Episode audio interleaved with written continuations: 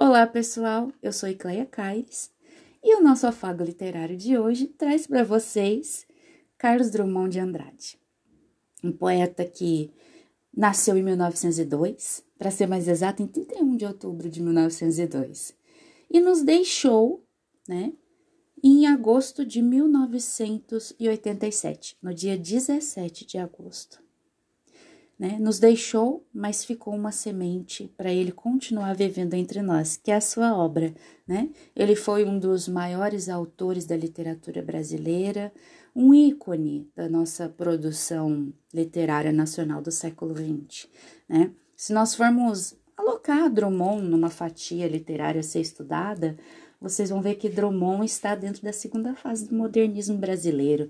Né? Ele é estudado no ensino médio no terceiro ano do ensino médio, né, para ser mais exata, né, dentro do modernismo. E ele vai trazer para nós na sua obra algumas características do tempo em que ele viveu, porque ele era um sujeito perpassado por condições de produção de existência, né? Para a gente fazer aí um diálogo entre literatura e análise do discurso, né? E a sua obra vai trazer, por exemplo, temas do cotidiano, reflexões existenciais, políticas, sociais, né? E por meio das suas poesias, é, Drummond vai se eternizar porque o fator de identificação que nós temos com ele é muito grande. As mazelas que ele toca são mazelas do seu tempo, mas também são mazelas da humanidade. Elas se é, ressignificam a cada tempo vivido, de forma que as condições podem ser outras, mas as dores, elas são as mesmas, né? É o primado do outro sobre o mesmo, é o mesmo só que diferente, né? Dentro aí da conjuntura dos sujeitos, né? No, no seu coletivo social. Então, seus poemas, eles vão trazer, por exemplo, questões como é, o fluxo frenético das grandes cidades, a questão da solidão humana, da construção da memória, né? A vida em sociedade com as relações humanas estabelecidas, os diálogos, os duelos, os encontros, os desencontros que nós temos, né, em todos os tempos vividos.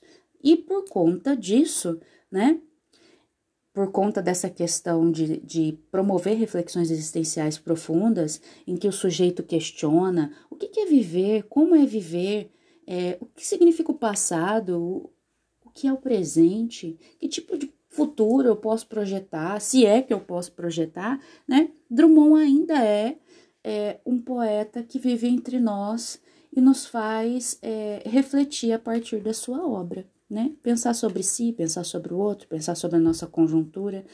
E por isso nós vamos ler hoje, juntos, né? Um poema que descreve a dureza da vida, uma vida, por exemplo, sem amor, sem fé, sem amigos, sem emoções até, né? É uma vida perpassada pela violência ou pela crueldade das relações e até pela morte. Perceba que esse poema foi escrito no final de 1930. A Segunda Guerra Mundial ainda estava acontecendo, né? Então, Drummond vai permitir que isso é, de alguma maneira, né, sobressaia no seu dito. Os efeitos de sentido disso vão aparecer, né? A inevitável solidão, a tentativa de trabalhar, de sobreviver, né? Esse olhar pessimista diante é, de uma esperança de futuro, né? Então, nós vamos dar uma olhada em Os Ombros Suportam o Mundo. Vamos lá? Chega um tempo em que não se diz mais, meu Deus. Tempo de absoluta depuração. Tempo em que não se diz mais, meu amor. Porque o amor resultou inútil e os olhos não choram. E as mãos tecem apenas o rude trabalho. E o coração está seco. Em vão mulheres batem a porta não abrirás. Ficaste sozinho. A luz apagou-se. Mas na sombra teus olhos resplandecem enormes. És todo certeza. Já não sabes sofrer. E nada espera de teus amigos. Pouco importa vem, que venha a velhice. Que é a velhice? Teus ombros suportam o mundo e ele não pesa mais que a mão de uma criança. As guerras, as fomes, as discussões dentro dos edifícios provam apenas que a vida prossegue e nem todos se libertaram ainda. Alguns achando bárbaro o espetáculo. Preferiram os delicados morrer. Chegou um tempo em que não adianta morrer. Chegou um tempo em que a vida é uma ordem. A vida apenas sem mistificação. Carlos Drummond de Andrade. Observe que esse poema é do final da década de 30.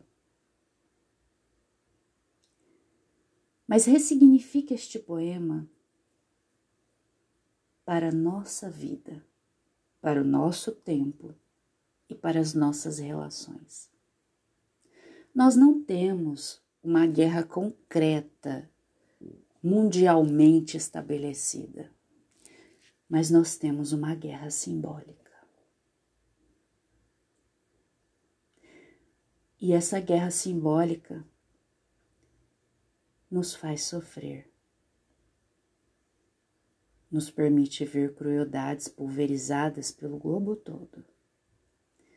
Nos permite enxergar a violência e as sementes de crueldade que matam a esperança em vários lugares. É por isso que a gente lê Drummond e se reconhece. Eu espero que vocês possam refletir sobre a nossa conjuntura sobre a sua condição humana dentro desse coletivo, sobre as relações que você trava com o outro, consigo mesmo, com o entorno, e que disso tudo você tire algum tipo de pensamento que contribua para a sua evolução dentro dessa vida que já não pede mais mistificação. É só vida. E nós precisamos encontrar um caminho. Um caminho para prosseguir e para ressignificá-la todos os dias. Um beijo para vocês.